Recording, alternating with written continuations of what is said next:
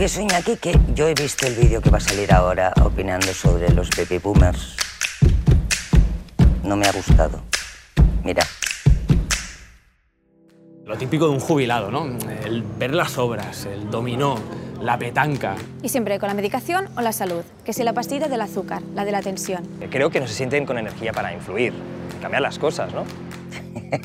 ¿Te has tomado la, la pastilla de la tensión En las reuniones de amigos dicen, solo se puede hablar de un nieto y de una enfermedad. ¿eh? Para asegurarnos. sí. Bueno, sí, efectivamente es una tropa que está ya de retirada, de retirada, pero después de haber hecho un gran esfuerzo. No solo de adaptarse a las redes sociales, que esto ha llegado hace cinco pestañeos. Sí. No, no. Cuando la televisión apareció en mi vida, yo estaba en la universidad. Estábamos en un régimen que no era el que permitía vivir en libertad. Para que la gente se hiciera la idea, es un régimen en el que todo lo que no era obligatorio estaba prohibido. No había territorios abiertos a la discrecionalidad. Hemos tenido que hacer cambios de una enorme importancia. El día que yo me encontré ante el micrófono de la radio diciendo, hoy vamos a hablar de la fertilización in vitro, no me podía creer que estuviéramos yo hablando de la fertilización in vitro o del matrimonio homosexual. Hemos tenido que hacer, no ya las redes sociales, mucho antes de llegar a las redes sociales, 70 saltos en excursiones muy difíciles. Muchos de ellos han caído, por supuesto, precipicio abajo, han quedado derrotados por todo esto, no han podido llegar. Algunos hemos podido salir más o menos a flote, pero es una tropa que ha hecho un gran, un gran cantidad de cambios. Pero digo que esa excursión nos permite decir que hay que esforzarse ¿eh? y que cuando yo hablaba de que los millennials tienen miedo, decía que están ocultando el miedo, dicen, fingen, tienen miedo porque están esperando a ver qué va a pasar. Y yo repito mucho, pero es que lo vuelvo a volver a repetir, que la pregunta es equivocada. ¿Qué va a pasar? Que es la pregunta que se hace a los jóvenes, no vale como pregunta. La pregunta que hay que hacer es ¿qué vamos a hacer? Que no es lo mismo que qué va a pasar. Y se lo dice la gente de esta generación que mira las obras y habla de medicinas, ¿eh?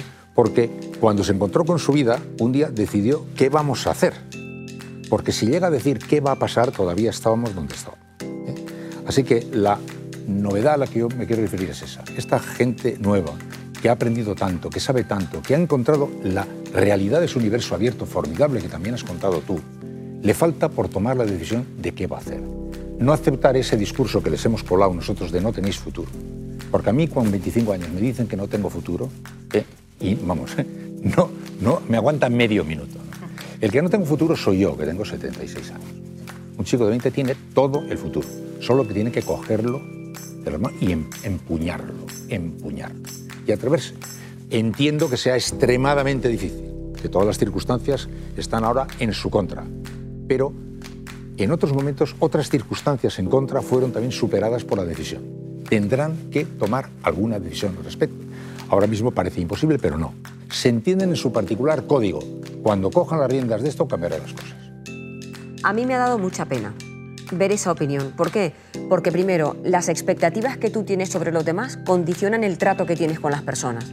Entonces, el que la gente de mi edad eh, vea a la edad de, eh, a personas como Iñaki con esa edad, como gente que va a jugar a la petanca y que solo habla, solo habla de enfermedades, creo que se les ha colado casi 20 años en medio, porque mi, mis expectativas con ellos es completamente distinta. Yo los veo como gente completamente vital, haciendo ejercicio, con ganas de viajar, con ganas de conocimiento, con ganas de conectar con la generación de los nietos y de los hijos, y eso les obliga a ponerse al día. Y cada vez que tú eh, conectas con cosas nuevas, eh, obligas al cerebro a trabajar en otro registro, justo lo que haces es crear una nueva neurogénesis que favorece nuevas neuronas que les permite tener un cerebro joven. Así que esta gente para mí va a, vivir más y con más calidad, porque están obligados a trabajar esa parte cerebral que rejuvenece todo lo que en otro momento sería deterioro cognitivo. Así que yo creo que tenemos que cambiar completamente las expectativas, porque yo los veo como gente llena de vida y viviendo además una vida plena, porque creo que además les queda 20 años de vida buenos. 20 años son muchos años. Yo les veo eh, realmente muy interesados en conectar con nosotros eh, al menos de, entender qué es lo que está pasando. También, como dices tú, con cierto desconocimiento o cierta, pues no sé, vértigo, ¿no? Eh, de, qué es lo que está pasando. Pero eh, yo no les veo todo el rato preocupados por las obras de, un edificio o con las pastillas, al revés. son personas que nosotros admiramos mucho por las historias que nos tienen que contar. También somos muy conscientes de que la historia se repite. Creo que somos más conscientes incluso cuando, cuando nos separa una generación entre medias, ¿no? Y, y escucharles hablar eh, lo valoramos mucho. al menos en mis círculos, el, tema de llamar a la abuela o llamar al abuelo y preguntarle qué tal está o, contarle algo eh, es, muy emocionante. Realmente entre mis amigos es muy habitual, eh, no, pues tengo que llamar a mi abuela, no, pues tengo que ir a, cuidar a mi abuelo y a ver qué, me cuenta y tal.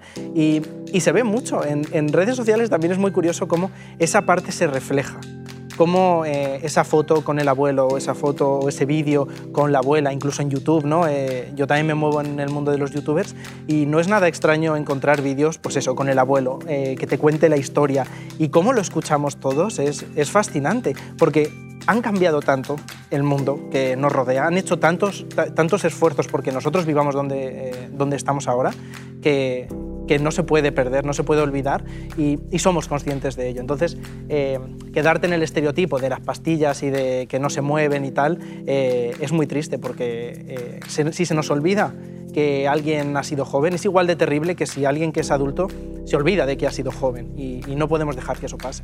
Por eso estamos aquí hablando, para romper estereotipos, para demostrar que incluso puede ser más transversal todo.